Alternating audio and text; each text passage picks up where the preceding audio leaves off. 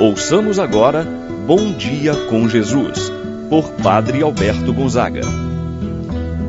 Estou pensando em Deus, estou pensando no amor, estou pensando em Deus, estou pensando no amor.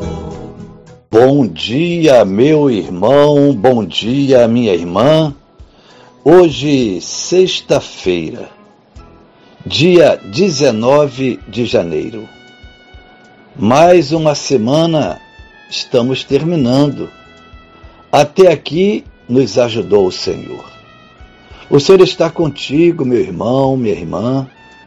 Guarda a tua vida, protege e abençoa o teu lar. Ofereça esse momento de oração por um membro de sua família, por aquele que está precisando da sua oração. Também, meu irmão, minha irmã, pense na necessidade mais urgente em sua vida: a saúde, a bênção no lar, enfim, o que você está precisando. Apresente ao Senhor. Confie nele tudo mais ele o fará em sua vida. Em nome do Pai, do Filho e do Espírito Santo. Amém. A graça e a paz de Deus, nosso Pai, de nosso Senhor Jesus Cristo e a comunhão do Espírito Santo estejam convosco. Bendito seja Deus que nos uniu no amor de Cristo. Rezemos a oração ao Espírito Santo. Vinde, Espírito Santo, enchei os corações dos vossos fiéis, acendei neles o fogo do vosso amor, enviai o vosso Espírito e tudo será criado, e renovareis a face da terra. Oremos. Ó Deus que instruístes os corações dos vossos fiéis, com a luz do Espírito Santo, fazer que apreciemos retamente todas as coisas segundo o mesmo Espírito, Gozemos sempre de Sua eterna consolação. Pelo mesmo Cristo nosso Senhor. Amém. Ouçamos com atenção a palavra de Deus. No dia de hoje, o Evangelho de São Marcos, capítulo 3, versículos de 13 ao 19. Naquele tempo, Jesus subiu ao monte e chamou os que ele quis e foram até ele. Então Jesus designou doze para que ficassem com ele e para enviá-los a pregar com autoridade para expulsar os demônios.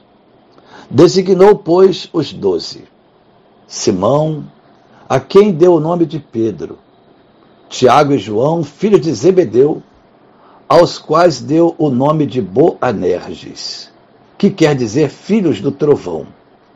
André, Felipe, Bartolomeu, Mateus, Tomé, Tiago, filho de Alfeu, Tadeu, Simão o cananeu e Judas Iscariotes, aquele que depois o traiu.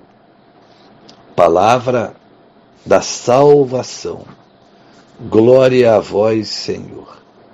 Meu irmão e minha irmã, Acabamos de ouvir o Evangelho, em que Jesus chama os doze, formando o colégio apostólico e ainda com o chamado dos doze, Jesus os envia em missão, dando poder e autoridade para falarem em seu nome. E chama a nossa atenção a forma como Jesus escolhe os doze. Quem nós iríamos chamar para estar do nosso lado, para serem os nossos colaboradores? Certamente, nós iríamos procurar os melhores, os mais capacitados numa empresa, quando vai escolher alguns candidatos para trabalhar Logo, o Departamento de Recursos Humanos vai procurar a ficha de cada um, o currículo, vai procurar fazer a seleção escolhendo os melhores, os mais capacitados. Jesus não segue essa lógica humana.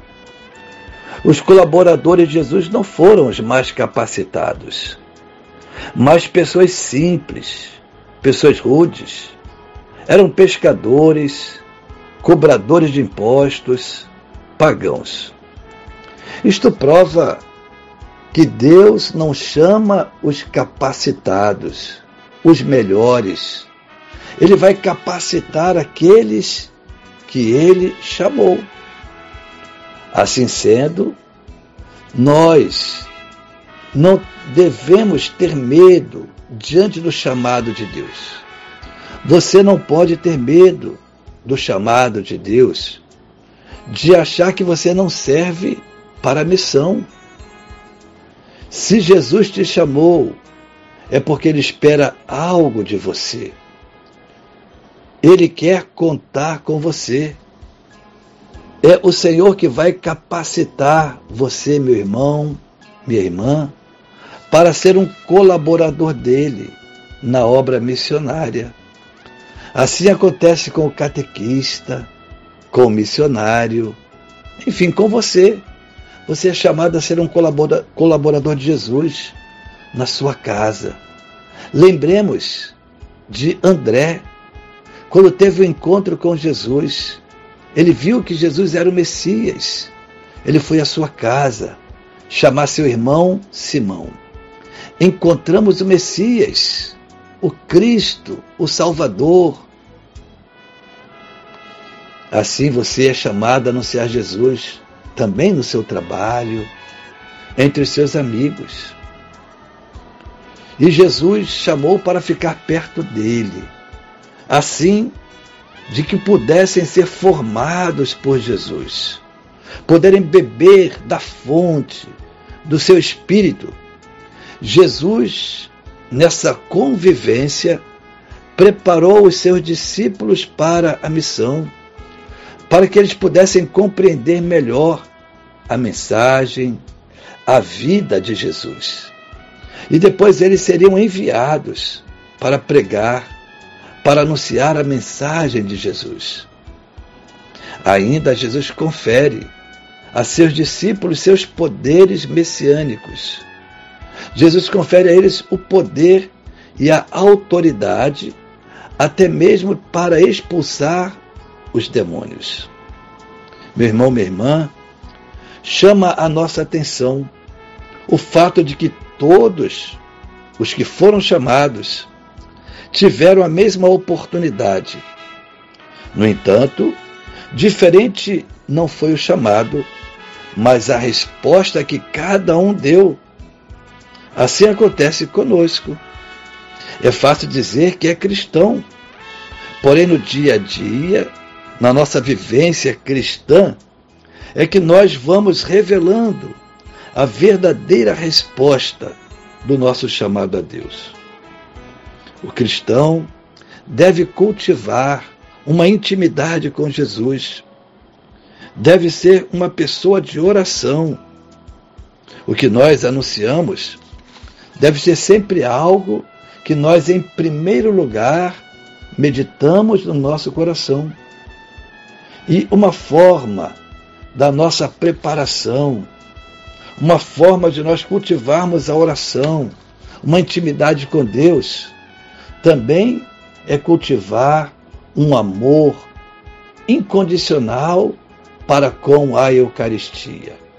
A Eucaristia é o alimento indispensável para todos nós cristãos católicos. Nesse dia, então, peçamos ao Senhor a graça de correspondermos à graça batismal que recebemos e possamos ser anunciadores da Boa Nova e da pessoa de nosso Senhor Jesus Cristo, assim seja. Pai nosso que estais nos céus, santificado seja o vosso nome, Venha a nós o vosso reino, seja feita a vossa vontade, assim na terra como no céu. O pão nosso de cada dia nos dai hoje. Perdoai-nos as nossas ofensas, assim como nós perdoamos a quem nos tem ofendido. Não nos deixeis cair em tentação, mas livrai-nos do mal. Amém. Ave Maria, cheia de graça, o Senhor é convosco. Bendita sois vós entre as mulheres, bendito é o fruto de vosso ventre, Jesus. Santa Maria, Mãe de Deus, rogai por nós, pecadores, agora e na hora de nossa morte. Amém. Santo anjo do Senhor, meu zeloso guardador, se a ti me confio a piedade divina, sempre me rege, me guarda, me governa, ilumina. Amém. Meu irmão, minha irmã, receba a bênção de Deus em sua vida. O Senhor esteja convosco, Ele está no meio de nós. Abençoe-vos, Deus Todo-Poderoso, Pai, Filho, Espírito Santo, desça sobre vós e permaneça para sempre. Amém. Tenha um abençoado dia, meu irmão e minha irmã. Permaneça na paz do Senhor.